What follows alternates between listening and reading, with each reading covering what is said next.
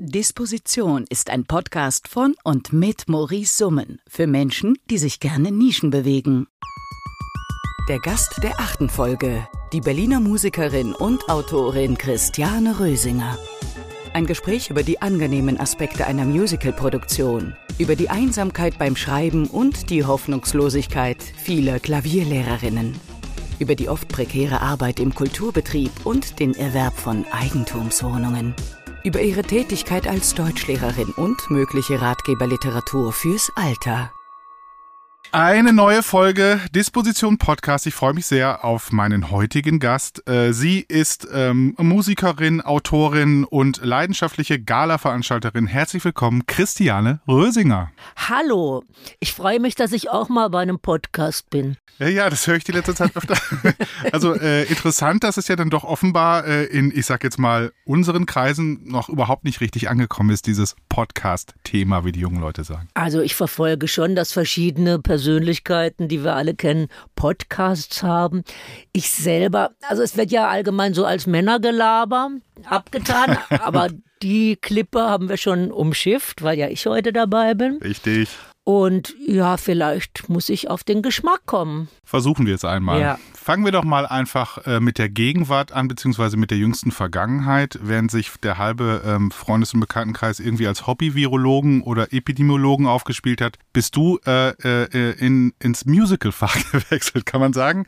Ähm, erzähl doch einfach mal, äh, wie kam es dazu? Du hast also für alle da draußen, die nicht in Berlin wohnen, die gibt es ja auch, äh, eben genau zwei Musicals inszeniert, hier am Hebbel, äh, am Ufer, Hau auch genannt. Erzähl doch mal. Ja, also ich war ja vorher bei ein paar Theaterproduktionen dabei, in der Schaubühne, am DT, aber auch am Hau, bei einem Fußballmusical, was ein gewisser Herr Summen Ja. mitverantwortet Ja, mit hat. einem gewissen Herrn Wengenroth zusammen. Genau. Und, ähm, und bei allen Sachen, wenn man da einfach nur als Musikerin oder halt als Beteiligte ist, denkt, denke ich natürlich immer, ah, ich würde es aber so, so, es liegt ja in der Natur der Sache. Ich würde das aber so machen, ich würde das so machen. Das habe ich halt eben auch am DT, da war ich bei einem Stück, das ist Feminista Baby. Da war ich auch nur als Sängerin und dann dachte ich schon immer, ach, ich müsste mal ein eigenes Musical machen, ja, Ma machen, was ich, was ich will.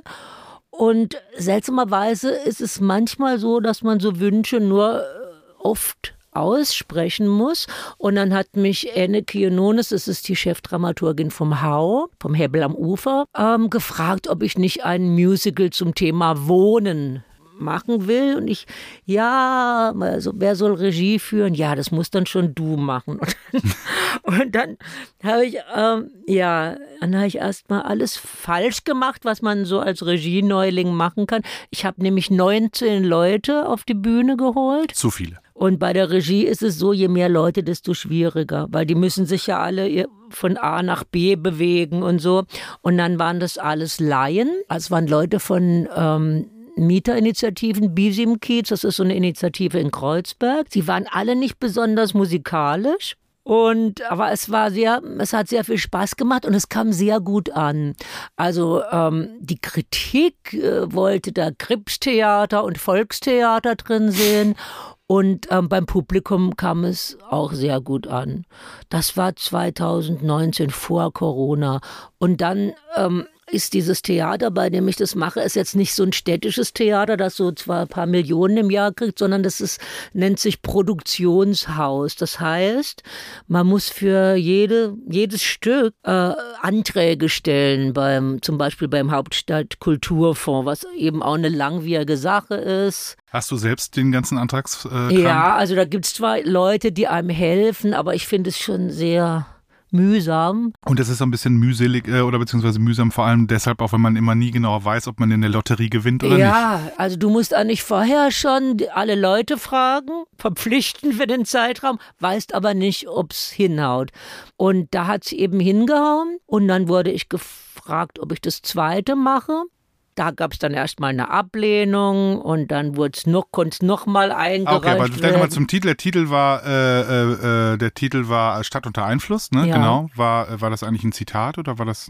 Es, von, ich glaube, der Film ist von Cassavetes Frau unter Ach, Einfluss. genau, doch, ja, genau, ja, genau, ja, Influence, genau, genau, genau, ja. alles, genau. Ja. Ah, ja, okay, da hat neulich noch die Band Veranda Musik hat auch Also unter der Sinn Einfluss. war, ein- dass natürlich Berlin und also unter einem sehr schlechten Einfluss steht.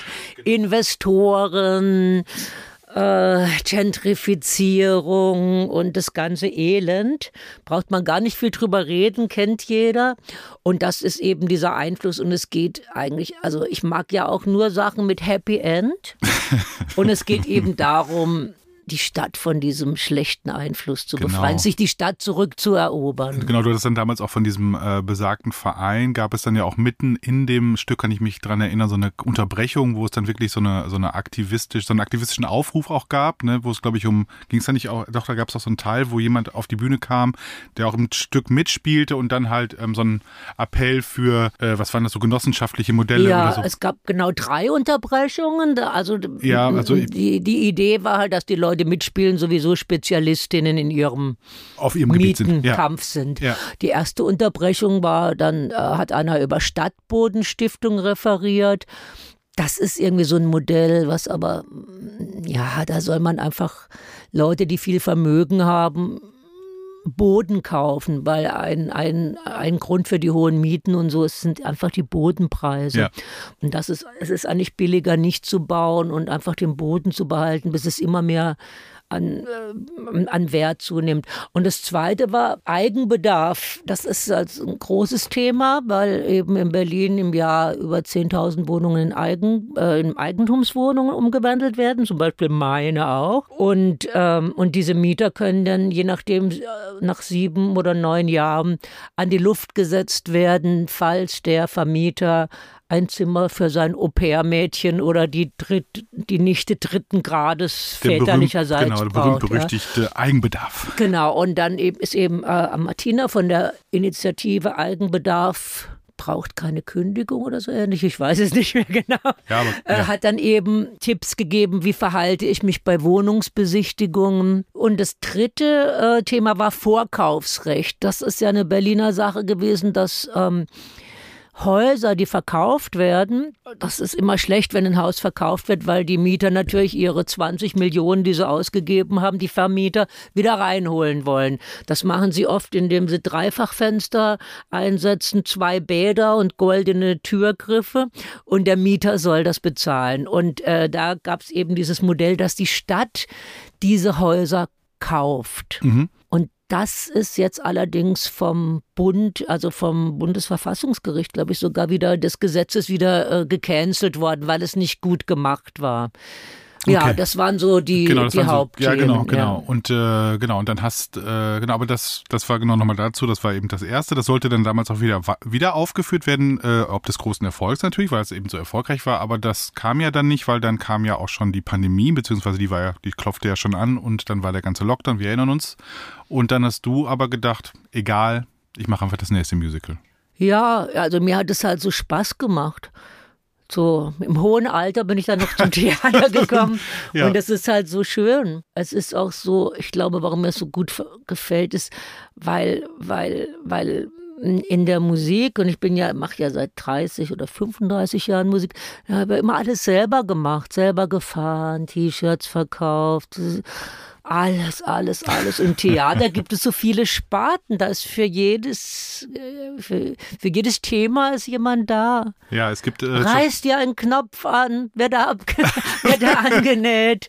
Stimmt was mit dem Ton nicht, sind zehn Techniker da. Also äh, jemand baut ein Bühnenbild und das, das ist halt ähm, schön. Also für dieses Gemein, die, auch dieses Gemeinschaftsding. Das gefällt mir so gut. Okay, also dich überfordert das gar nicht. Es gibt ja auch Menschen, die können dann, also gerade in der Kunst, MusikerInnen, viele ja, die dann auch, wenn, wenn zu viele Menschen zu lange zu, mit zu vielen Menschen zusammen in Proben und solchen Situationen, dann, dann, dann drehen die am Rad, die gibt's ja auch. Du, du du bist dann schon sehr, ähm, also dir, dir gefällt die Gemeinschaft, das, das Dörfliche dann an so einem Theater ganz gut. Ja, das ist ja begrenzt. Ne? Im Theater sind es ja immer sechs, sieben Wochen. Und ähm, ich glaube, mir gefällt es gut, weil ich ja sonst, ähm, ich wohne allein und in Zeiten, in denen ich nichts mit der Band mache oder nicht kein Theater mache oder so, bin ich auch viel allein. Ne? Und deswegen genieße ich das dann, wenn, wenn dann mal so Trubel ist. Und dann, als Regisseurin, kann man sich die Leute ja selbst aussuchen. Und ich suche mir natürlich nicht so anstrengende Schauspieler und Schauspielerinnen aus, sondern alles Bekannte und meistens Musikerinnen. Musikerinnen sind ja so gedemütigt vom Leben und von den Verdiensten. Ja, also es ist jetzt nicht so, dass man bei so einer Produktion wahnsinnig viel verdient, aber ja. man bekommt Geld dafür. Und dann Garantiert sind die schon total froh, man bekommt ja. Geld. Ja. Und Musikerinnen sind es auch gewohnt, in, der, in, in so einer Gruppe zu funktionieren und auch so ein bisschen solidarisch zu sein und so. Und dann ist es eigentlich immer ein wahnsinnig schönes Erlebnis für alle.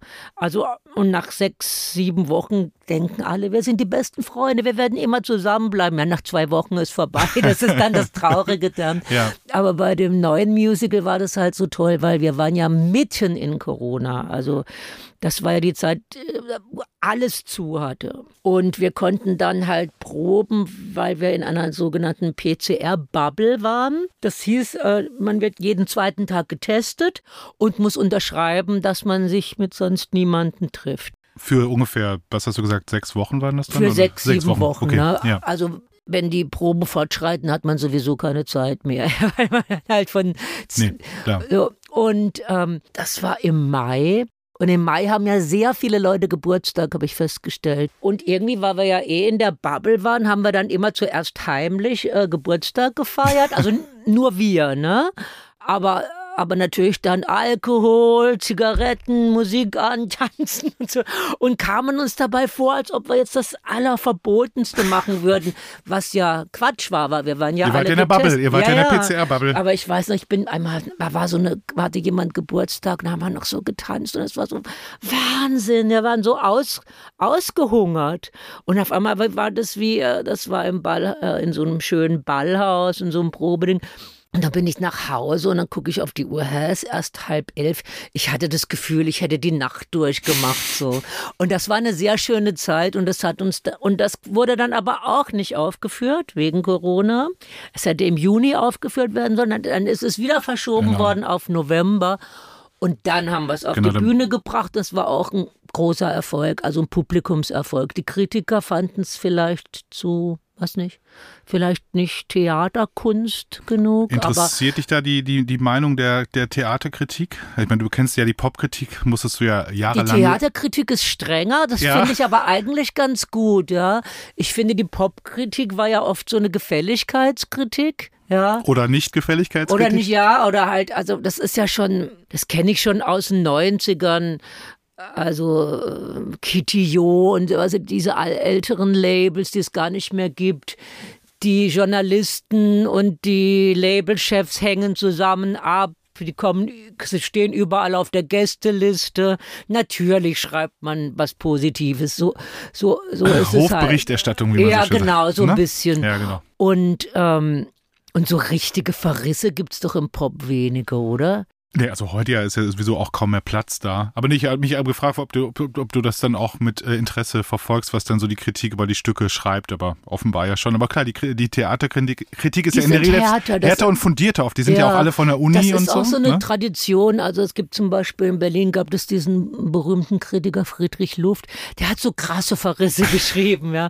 Und am Anfang, ähm, ich habe mich darauf vorbereitet beim ersten Musical und habe gedacht, so, es ist jetzt egal, was die schreiben, ja. Wenn, und wenn die schreiben, wäre sie lieber bei der Musik geblieben oder wäre sie lieber Sängerin geblieben, ist egal. Dann hast du es wenigstens mal probiert. Und am Anfang war eben das Thema und auch diese, diese Laien auf der Bühne. Das ist halt was ganz anderes. Und äh, das Theater hat auch ganz andere Leute angesprochen. Also eben nicht dieses elitäre oder auch nur Bürger, bildungsbürgerliche Publikum, sondern da sind ja diese ganzen Mieterinnen in Initiativen und alle gekommen. Bei dem ersten Stück auf jeden ja, Fall, ja. ja. ja und ja. das zweite Stück, das ist. Da müssen halt, wir noch mal den, den Titel auch, haben wir, glaube ich, noch gar nicht gesagt. Ne? Das, Das, zweite Stück heißt Planet Egalia. Genau, wollte ich gesagt mal Planet oder Planet? Ne, Ich Planet. sage immer so Deutsch. Deutsch, Planet- Planet Egalia. Genau, das ist noch ein, erzähl doch mal zum Stoff. Ja, also es gibt halt so ein Buch aus den, sieb- Late 70er, das heißt die Töchter Egalias, was viele Leute kennen, viele Frauen kennen. Also ich habe es jetzt erst kennengelernt. Das ist einfach alles umgekehrt. Das ist sehr lustig. Erstmal sehr amüsant. Die Männer müssen sogenannte PHs tragen, Penishalter. Sie müssen den Frauen gefallen. Sie müssen Perücken aufziehen, wenn das Haar schütter wird. Sie müssen zu Hause bleiben, sich um die Kinder kümmern. Die Frauen haben all, haben sämtliche Positionen und so weiter und so fort. Man könnte jetzt denken, äh, ist ja langweilig, aber es ist wirklich sehr amüsant. Und ähm, letztendlich geht es um dem Stück aber um feministische Utopien und da waren eben die 70er Jahre äh, sehr viel weiter als heute, weil da zum Beispiel ähm, amerikanische Feministinnen und Literatinnen Utopien entwickelt haben. Da sind gleich die ganzen Geschlechter aufgelöst, aber auch der Kapitalismus und also kein, kein Privateigentum, keine entfremdete Arbeit. Und das habe ich dann einfach so ein bisschen zusammengelegt und, ähm, und auch mit viel Musik. Ja, und äh, das war so, dass das, das Publikum fand es toll und es war auch immer ausverkauft und die Leute, ja, also sehr, sehr gute Reaktionen, aber da war die Kritik so ein bisschen verhaltener, krude Theorien. ja. Äh, aber äh, ja, was soll's? Also das ist auch in Ordnung, aber für, für mich ist es schon immer wichtiger, dass es dem Publikum gefällt. Ja. Das ist eigentlich mein, ja ich möchte ja so intelligente Unterhaltung machen. Ne? ja, ich fand es auf jeden Fall auch toll. Also ich war sehr gut unterhalten, muss ich sagen. Das äh, allein das wirklich dieses dieses Umdrehen äh, eben dieser ganzen äh, Dinge, wie du schon gesagt hast, der Penishalter und so weiter. Also äh, das ist ja dann so ein Running Gag auch, aber der funktioniert trotzdem den ganzen Abend über, finde ich. Tolle musikalische Darbietung auch. Wie hieß nochmal? Hatten wir uns vorhin schon unterhalten? Dein, dein der der der, der heimliche Star, der äh, der neu gecastete Sänger von dir? Ja, das ist Duke Pham. Ja, Duke Pham, der, den der fand toll. Der eigentlich ähm, Performer ist, Künstler und ähm, der wurde mir vorgeschlagen, weil ich einfach auch Leute brauche, die sie gebraucht habe für das Stück, die sich so ein bisschen für Gender-Theorie interessieren, aber auch sich selber vielleicht so ein bisschen nicht binär vermuten. Was hat ja keinen Sinn jetzt mit so Heteromännern, wo man bei Adam und Eva anfangen muss.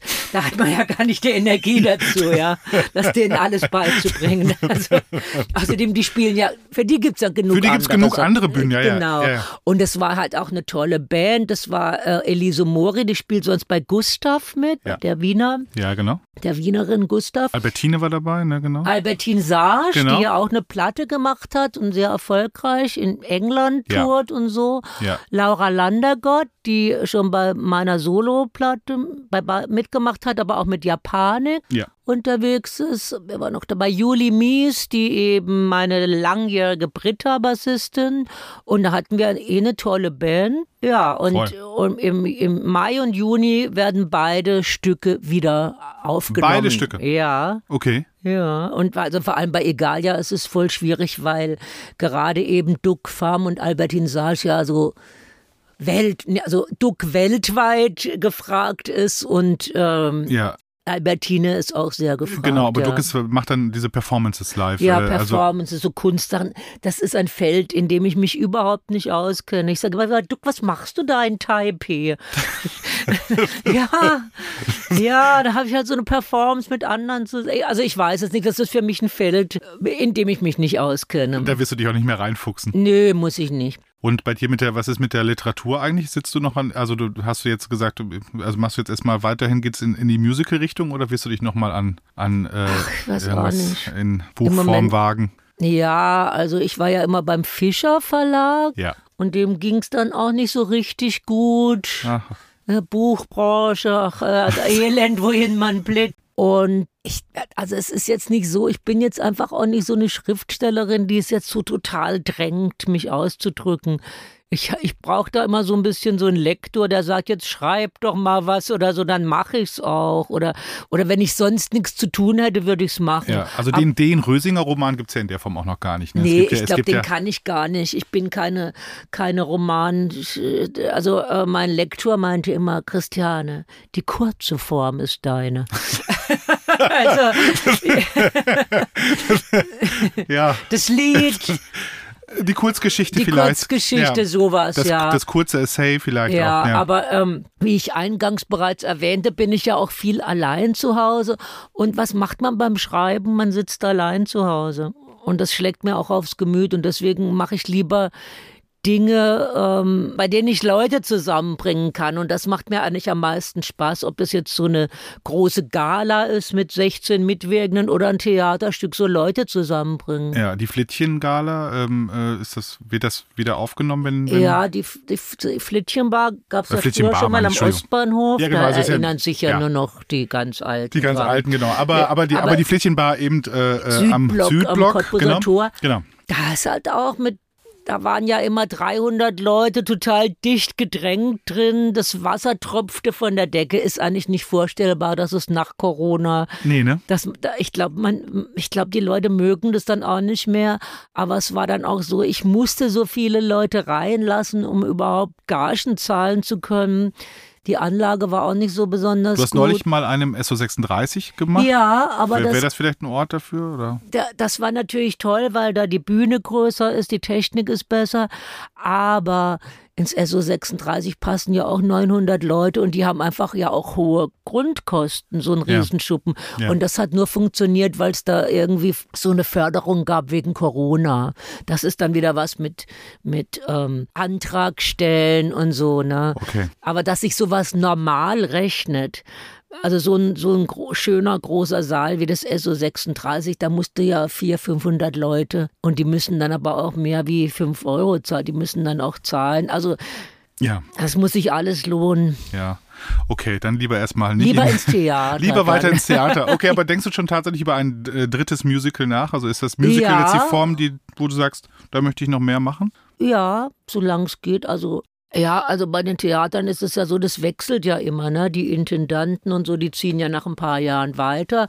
Und solange die beiden, die mich da unterstützen, noch da sind, möchte ich noch ein drittes machen. Und mm, das Thema, was mich im Moment interessiert, ist auch ein Modethema, Klassismus, ja.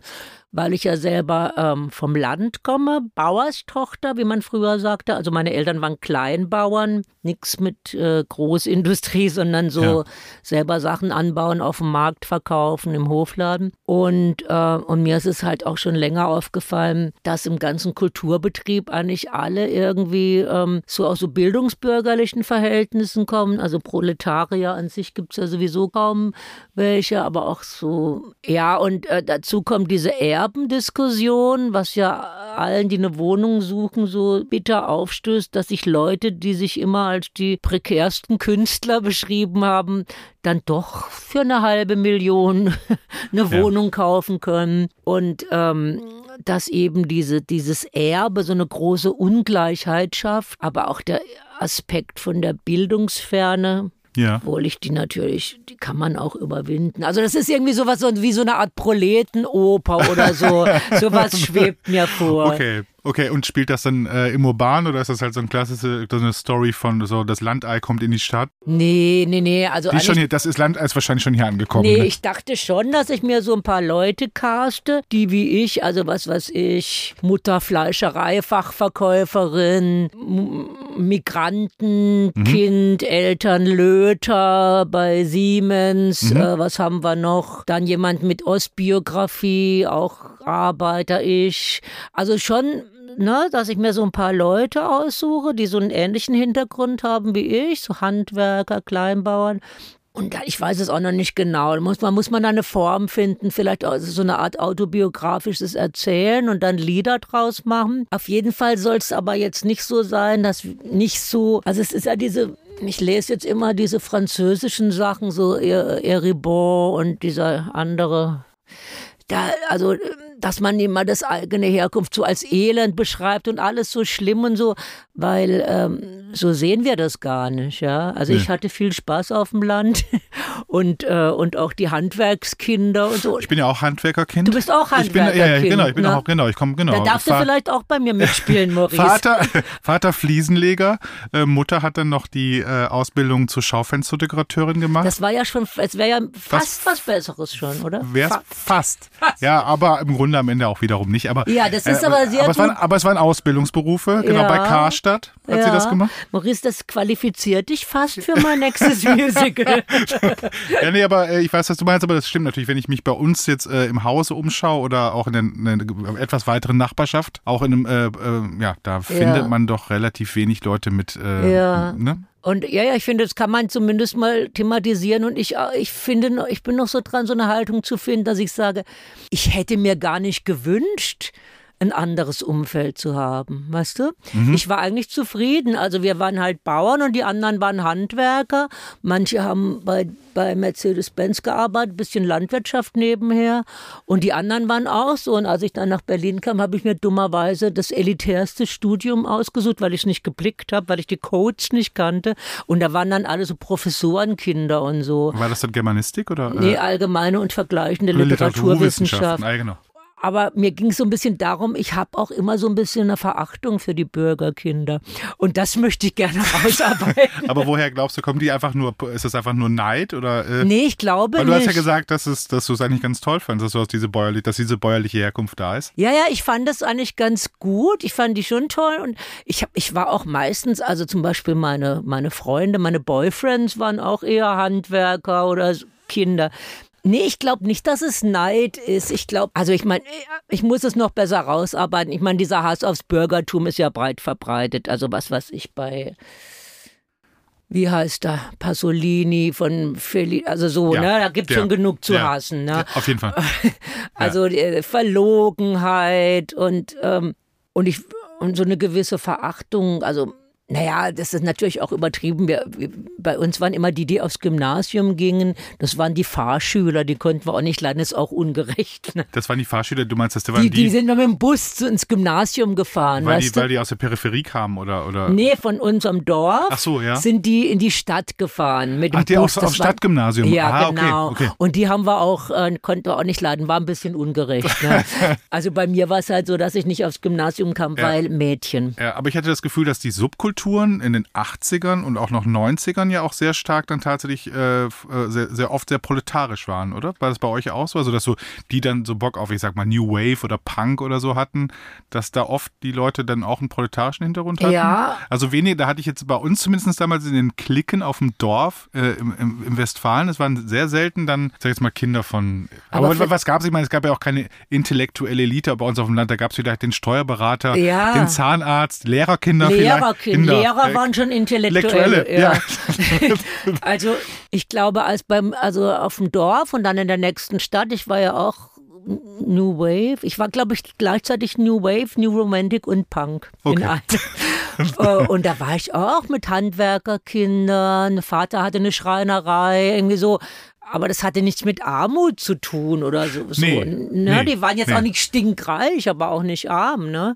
Und auch nicht verlottert oder keine Alkoholiker oder so. Ja. Und ähm, und in dieses, in diese Bildungsbürgertum-Misere kam, es ist mir erst aufgefallen, als ich dann in Berlin war. Und ich glaube, dass, dass hier die Subkultur schon anders war oder vielleicht ab einem gewissen, ich glaube, es ist so, ab einem gewissen Alter entscheiden sich meistens nur die Leute, die so einen Hintergrund haben für so ein Bohem in Anführungszeichen. Ne? Also den, den familiären Background sich das auch leisten zu können. Ja, genau. Und nicht nur, weil das Erbe wartet, sondern auch von der Einstellung her. Also zum Beispiel bei meinen Eltern, die hatten so ein krasses Arbeitsethos. Scharfe Arbeiten, arbeiten.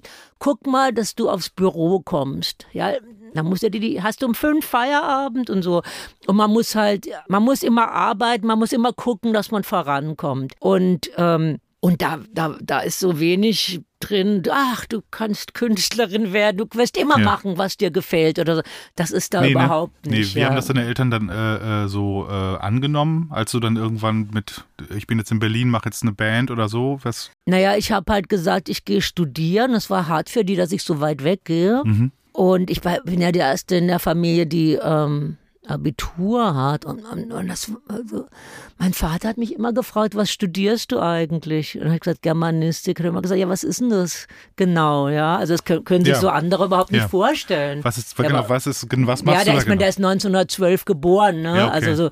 Und was sind deine Berufsaussichten? Ja und, ja. und meine Mutter hat dann immer gesagt, ach, wenn die Regierung dann nach Berlin geht, weißt du. Ja. Also wann waren das? Schon lange her. Also ja, von also Bonn nach, irgendwann, irgendwann ein paar, ja, zwei, drei Jahre vielleicht findest du da einen Job dann, wenn du studiert hast. Weil die brauchen dann Leute, die schreiben können. Ja, genau. Und als ich, als ich dann wirklich ähm, fertig studiert habe, dann hat meine Mutter, das hat meine Mutter gar nicht mehr miterlebt. Mhm. Und ähm, ja, das für meinen Vater, das ist so weit weg irgendwie. Also es ist ja so, die, die Kinder meiner Geschwister und so, die machen alle Abitur und studieren. Also auch die anderen Leute von meinen Schulfreundinnen im Dorf, die studieren alle. Jetzt in den ne? letzten Generationen. So, Ja, die studieren halt dann Bierbrauerei oder BWL, aber, Aber in meiner. Generation war ich halt die Erste und es, es ist jetzt nicht so, dass man da wahnsinnig stolz drauf war. Hä, was soll denn das? Mhm. Und ähm, das Lustige ist auch mit der Musik, also da gab es so eine Kontinuität, weil mein Vater, der ist ja 1912 geboren, der hatte drei Brüder und die, die waren ja Autodidakt, waren ja Bauern. Die haben sich selber, ich weiß auch nicht wie, sich so Instrumente beigebracht. Klavier, Akkordeon und Geige. Und ähm, da hat er mir immer erzählt, schlechte Zeiten, Hunger, bla, bla. Und dann immer in so Kneipen gespielt. Also bei uns ist ja diese Faschingstradition groß. Und bei Hochzeiten, ne? Der hat so eine kleine Band. Was hat dein Vater gespielt dann? Der hat äh, Klavier und Akkordeon gespielt, aber Ja. er hat gesagt, früher konnten, die hat, gesagt, hat immer gesagt, wir konnten abwechseln. Jeder konnte, Jeder konnte alles. alles. Und dann haben die einfach so, so Trinklieder und so. Und ähm, Folk auf eine ja. Art und Weise. ja, aber auch Ja. so, ja, ja. ähm, und ähm, irgendwo in der Kneipe dann gespielt und so. Und der war einfach das. Und als ich dann erzählt habe, ich mache jetzt auch sowas, dann war immer, und was hast du verdient? also Okay. es war immer so gekoppelt an, An, für- an Musiker als, also als, als, Musiker als, als Job, als Brot, und so, ja. Also ja. da, das fand er dann, glaube ich, ein bisschen gut. Ja. Okay. Aber dann bist du, du hast ja doch, du bist doch dann direkt doch damals direkt mit, ähm, mit den Lessies, habt ihr doch dann auch Major-Vertrag und so. Das war, das musst du, das muss den Vater doch dann gefreut haben. Also im Sinne von, wir haben, also so der klassische Plattenvertrag. Ja, also die waren halt dann, die waren dann auch zu alt, um aufs Konzert zu gehen oder so. Ah, mein. Vater war ja dann schon über 80 und so. Aber ich bin dann oft auf Tour mit, mit, ähm, mit den ganzen, weißt du, das lag ja immer so auf dem Weg da im, in Baden-Württemberg mit der Band. Ja, wo habt ihr gespielt? Was habt ihr verdient? so. Und äh, ich weiß noch, dass er immer gesagt hat, ja, was für Lieder? Dann sage ich, ja, so eigene. Ja, wie? Und er konnte zwar alle Volkslieder halt so spielen, Ja.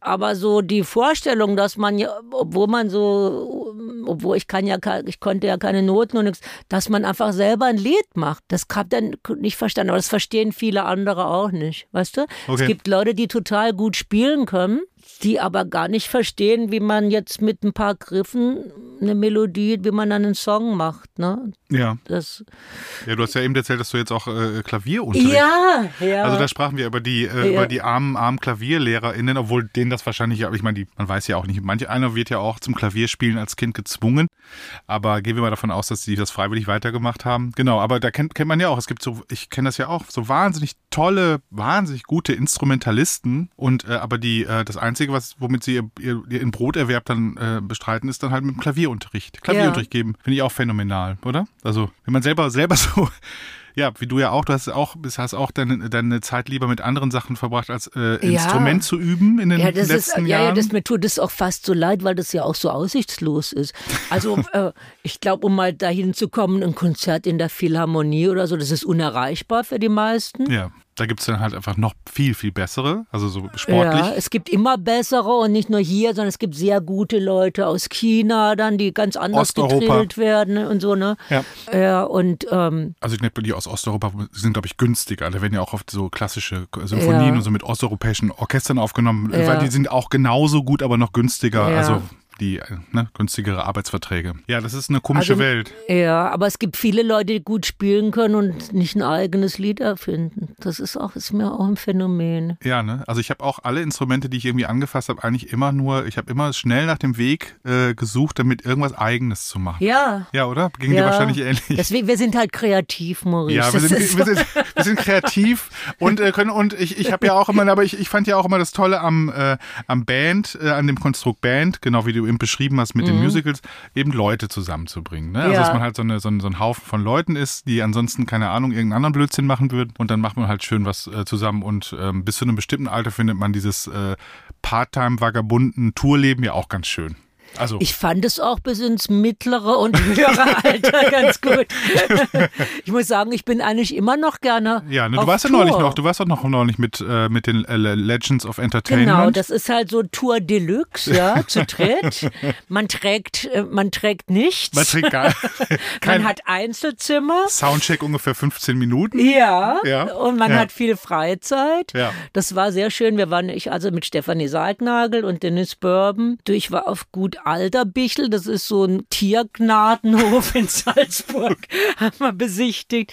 Ich bin in Innsbruck mit der Bergbahn wo hochgefahren. Das sind alles Sachen, die kann man mit der Band gar Kann nicht man- machen. nein, das kann man nicht Weil man ja so ewig Soundcheck hat Eben. und so. Und ja, eben, genau, weil das ja alles so ewig dauert. Ja. Ja, genau. Diese drei Stunden, vier Stunden vor Ort, die man allein mit Aufbau und Soundcheck verbringt. Ja, Ja. das ist echt verrückt. Ist verrückt, ja. ne? Ja, auf jeden Fall. Aber das könntest du dir schon noch mal vorstellen, noch mal so Ja. eine, so eine, auch noch so eine, mal so eine, ich sag mal so eine, ja, was ist das dann, so eine Rock, Rock Also ich habe ich hab ja jetzt, Tour? also ich meine, das sind, sind ja auch Ökom, Ökom, nicht Ökone, ökumenisch, sondern ökonomische Gründe, Ja. warum es immer so viele Dio, Duos jetzt gibt Ja, und so. ja. Und ich habe dann einfach auch äh, eine Gitarristin und halt so Sachen zu zweit gemacht. Aber am liebsten habe ich natürlich schon Bass, Schlagzeug, Key- Ja. eine richtige Band. Das macht einfach viel mehr Spaß auf Ja. der Bühne.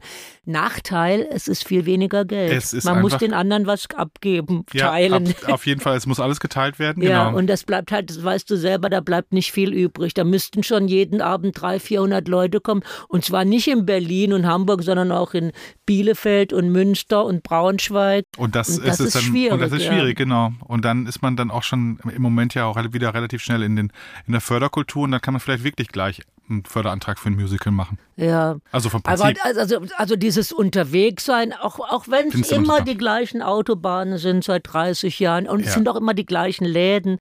Aber ich muss sagen, es, ge- es gefällt mir schon noch. Vielleicht nicht unbedingt im November, weil man immer so friert und so, aber im Frühling. Aber wie ist es mit dem, mit den, aber das ist immer schwierig im Theater, ne, mit den, mit den, sozusagen mit den ähm, Gastspielen in anderen Städten. Das wird immer so, da geht man von aus, ich, kann- ich habe ja auch schon so ein paar Theaterproduktionen mitgemacht, dann wird immer gefilmt und dann wird auch die ganze Requisite irgendwo ein, ein, eingelagert. bleibt sie und dann bleibt sie dann für, für immer Das- und ewig. Ja. Also, wir sind halt 16 bis 19 Leute, das ist zu teuer für Ja, ein ne? Gastspiel. genau. Und dann haben wir immer die Drehbühne, dann, ach, nee. Ja, und die Ku- Kuratoren und Kuratorinnen an den unterschiedlichen Häusern, die wollen ja auch alle so ein bisschen, ich sag mal so ihren, ihren, ihren Geschmack oder so oder ihre, ne, ihren Einfluss geltend machen. Und Ja. dann, dann will man auch in einem anderen Haus nicht unbedingt das, was jemand an einem anderen Haus Ja. und so weiter unterstützt. Weißt du was? Also ja, das, ja, das und es ist gibt, schon schwierig. Und es gibt ja in Hamburg und in Wien und so ja auch wiederum sehr viele gute, kreative Leute, die auch wiederum die Mo- Bühne Man für muss sich ein bisschen länger drin sein. Also es gibt ja so Gruppen wie Shishi Pop Genau, zum Beispiel. ja.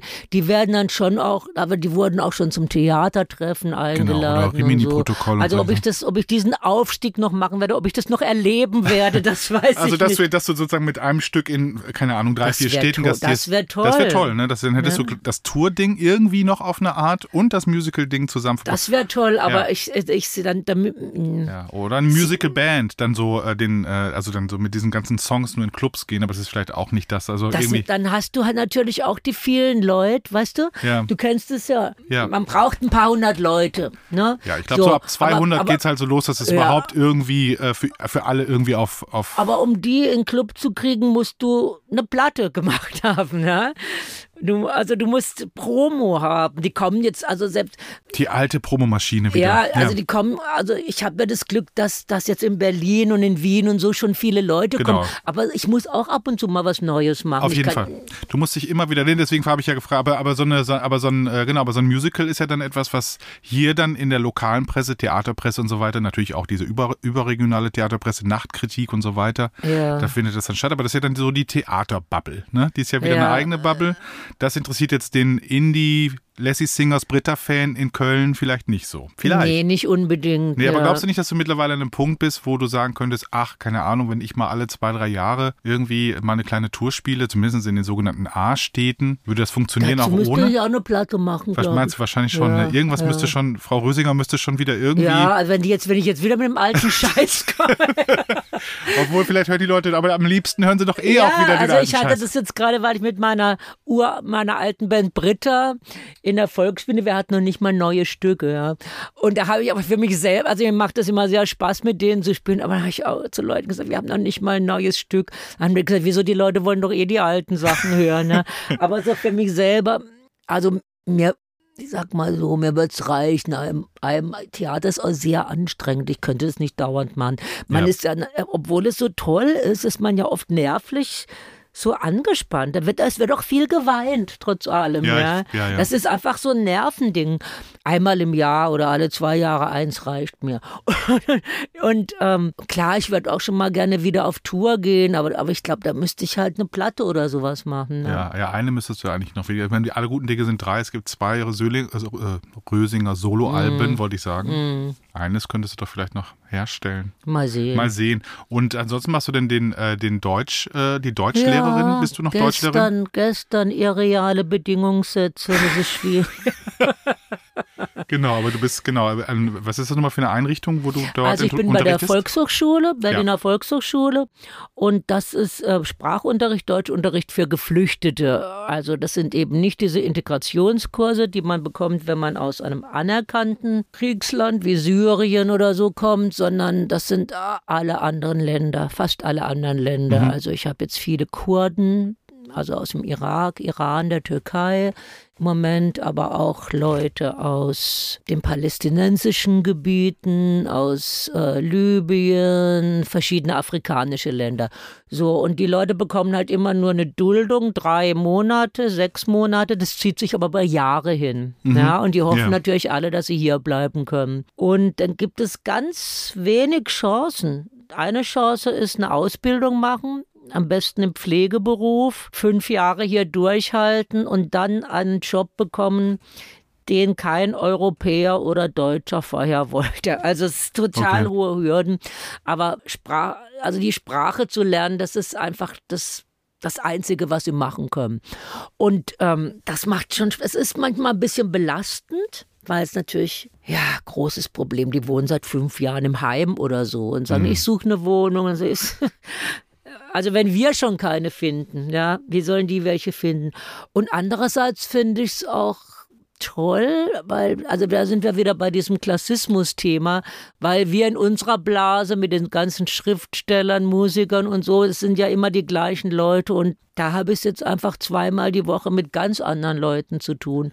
Okay, ist das denn, wie, wie lange machst du das dann? Wie, Sechs Jahre schon. ja, nee, ich meine, wie, Zweimal die Woche. So, und die, sind das dann zwei Stunden oder? oder? Nee, schon länger, von halb sechs bis halb zehn. Ist schon lang. Okay, ja. Muss man immer kämpfen zum Ja, Schluss. ja, ja. Ist ein bisschen umgekehrt. Also geht, gehen in die Abendstunden dann rein? Ah ja, die okay. arbeiten ja tagsüber. Okay. Weißt du, und Ja.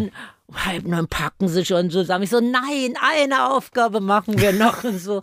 Und ein bisschen ist es halt aber auch wie Performance, weil man muss auch immer was bieten, sonst schlafen die allen. Ne? Ja, Also musst immer so ein bisschen le lebendig sein.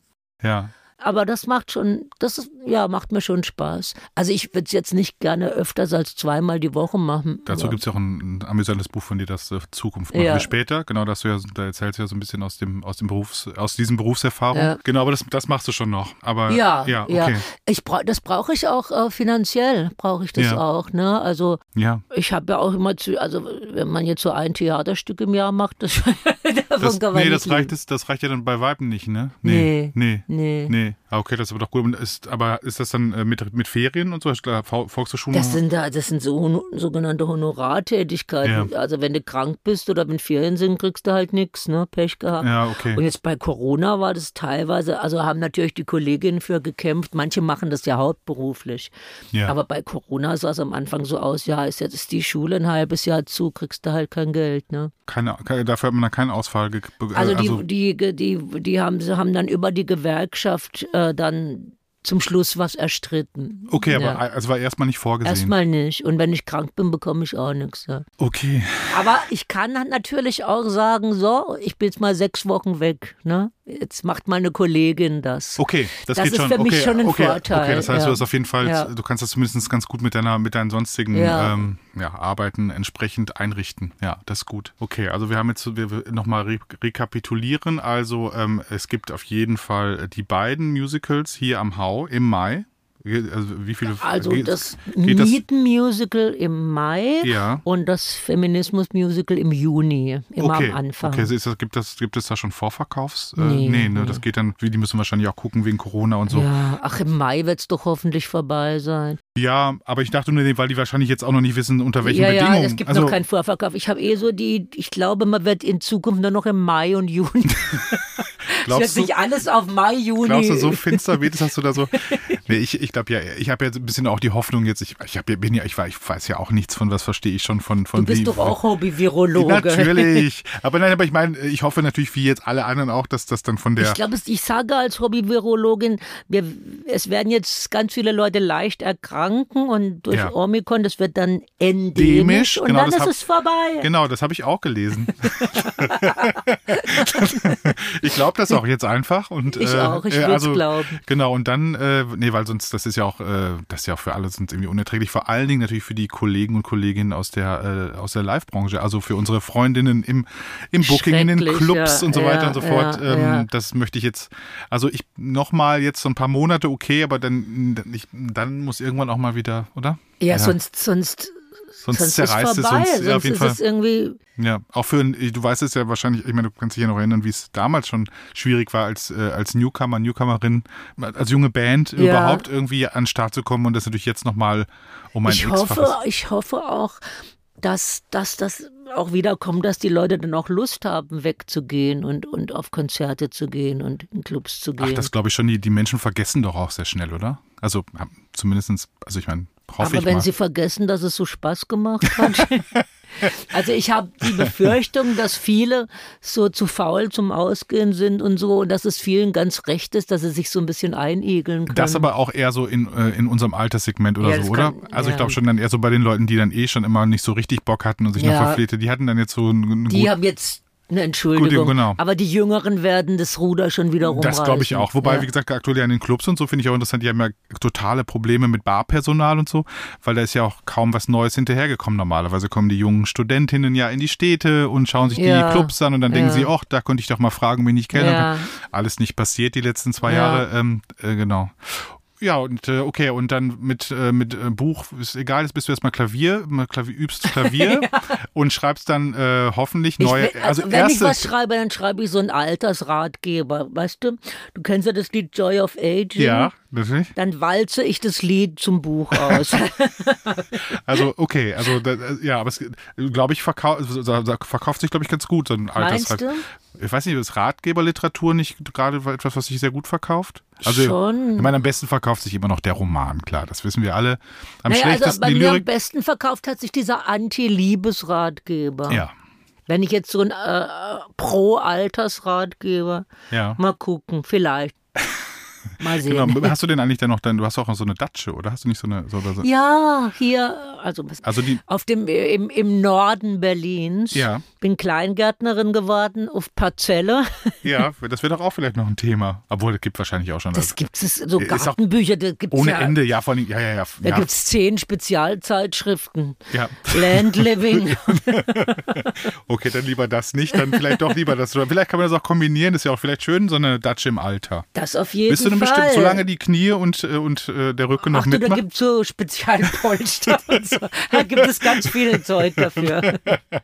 Okay, und das aber das sehr schön, genau. Ne- Neue Songs wird man sehen. Äh, ein drittes Musical, in Ja. Also zumindest ja. auf da, schon, schon und da sind dann auch angedacht. neue Songs drin. Und vielleicht ist für dich da eine Rolle Oh, oder drin. für, genau, ja, who knows? ja, who knows? Who knows? Auf jeden Fall, ja, und vielleicht kann man diese Songs ja auch mal aufnehmen. Ne? Beim letzten Mal, die, äh, obwohl es gab ja nicht so viele neue Songs in den letzten zwei Musicals, waren ja dann doch viel auch Zweitverwertung nochmal. Ne? Zweitverwertung und Coverversion. Coverversion, genau, Ja. genau. Und dann sind die, die Songs natürlich zu speziell. Ja. Also wenn das Lied als über den. Speerbeißer fischt, das, das taugt nicht. Oder die Egalia-Hymne. Doch, die war eigentlich ganz schön. Genau, also abschließend jetzt schon nochmal, genau, das, das ist hier äh, auch so eine kleine Tradition in diesem Podcast. darf sich jeder nochmal zwei, drei Liedchen wünschen, die man, wir haben so eine, so eine Playlist, da packt man das dann rein. Äh, da, das mischen wir natürlich nochmal mit, äh, mit, äh, mit Best of Rösinger von Britta, Lassie Singers über natürlich Solo. Äh, Falls dir irgendwas einfällt, du, es kann auch was Zeitgenössisches sein, irgendwelche Künstlerinnen, wo du sagst gerade, das sollten die Leute doch da draußen mal auschecken. Fällt dir irgendwas ein? Also, äh, ich, jetzt bin ich gerade so ein bisschen, Ah, bisschen, auf dem falschen Fuß erwischt. bisschen überrascht. Ja, ich mache das immer überraschend, weil sonst ist es immer so, dass das, äh, da kommen manchmal lustige Sachen drum, wenn man die Leute so spontan fragt. Ehrlich gesagt höre ich überhaupt keine Musik mehr. Nee, aber das, das darf nicht Das darf, rauskommen. nee, das, das Darf hat neulich schon mal jemand, ich glaube, Mascha hat das neulich auch, das neulich auch gesagt, dass sie auch ganz viele Phasen in ihrem Leben hat, wo sie gar keine Musik mehr hört. nee. Ich Also spiele ja, ich spiele so ein bisschen für mich selber. Ja, Also vielleicht was, also was, äh, was ich, vielleicht Anthony and the Johnsons, das, ja. Ja, das ist doch, ja. Heißt ist das auch so ein bisschen, ist auch so ein bisschen äh, äh, gar nicht mehr so, es war ja eine Zeit lang mal wahnsinnig hip. Also Ja. kann mich daran erinnern, dass das ja wirklich äh, in aller Munde war. ja. Und, auch in aber vielen Bars lief und so gut in Ja, Bars war man jetzt die letzte, ja, aber ich kann mich daran erinnern, das ja. hatte, äh, Als oder? Anoni hatte sie dann nicht mehr so viel Erfolg. Nee, das war, ne? nee, genau, das wurde dann aber auch, das wurde dann aber auch so Disco-mäßiger, ne? Also, Ja. oder? Das war so, Ja, aber vielleicht können wir das. das können wir gerne machen. Wie heißt denn das? One of these days, Ja, wanna ich- be a beautiful woman. Ja, Titel, das, Titel schauen wir, welches ja, ich weiß aber, genau, das können wir gerne da Ja, reinschmeißen. warte mal, vielleicht noch von Bekannten.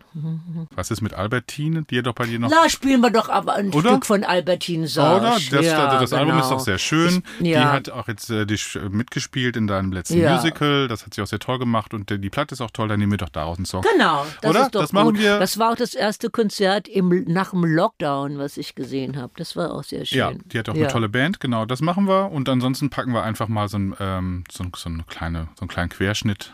Ach, weißt du, mach doch Fufi 50, die fand ich ganz gut. Die ist lustig, oder? Auf Ja. jeden Fall. Ja, finde ich auch, die ist gut. ja, auch Genau. was Jüngeres. Ja, auf jeden Obwohl Fall. Albertine ist auch jung. Ist auch jung, genau. Aber wir- 50 finde ich Okay, alles klar. Da gab es doch, was gab's da? Da, da gibt's, Heartbreakerei. Genau, das ist ein schönes Stück. Nehmen wir die Heartbreaker-Reihe Ja. von Fufi 50 noch mit rein. Packen wir auf jeden Fall noch den Anthony und ähm, dann die äh, Albertine und dann noch ein bisschen Rösinger, Britta, Lassie Singers. Ja, liebe Christiane, vielen Dank. Das war's auch schon. Vielen Dank für die Einladung. Sehr, sehr gerne. Ich freue mich auf jeden Fall auf äh, das, was da kommt. Nochmal genau. Und dann, äh, wir können ja auch nochmal ähm, hier die äh, aus dem ersten Musical, aus dem äh, Stadt unter Einfluss, gibt es ja auch noch vielleicht die ein oder andere Initiative, die man da verlinken kann und so weiter und so fort. Das schauen wir uns nochmal an. Ja, Ne? ja. Genau. Ja, äh, genau, dann freue ich mich ähm, auf ein Wiedersehen bald. Ja, ich bin jetzt total überzeugt von dem Format Podcast. Na also, sehr schön. Bis bald. Tschüss. Tschüss. Disposition, der Staatsakt-Podcast mit Maurice Summen. Abonniere ihn und liebe ihn. Der Gast der nächsten Folge, Atta Janani, dem Erfinder des anatolischen Rocks in deutscher Sprache, der letztes Jahr mit seinem Album Warte mein Land warte ein außergewöhnliches Comeback erlebte.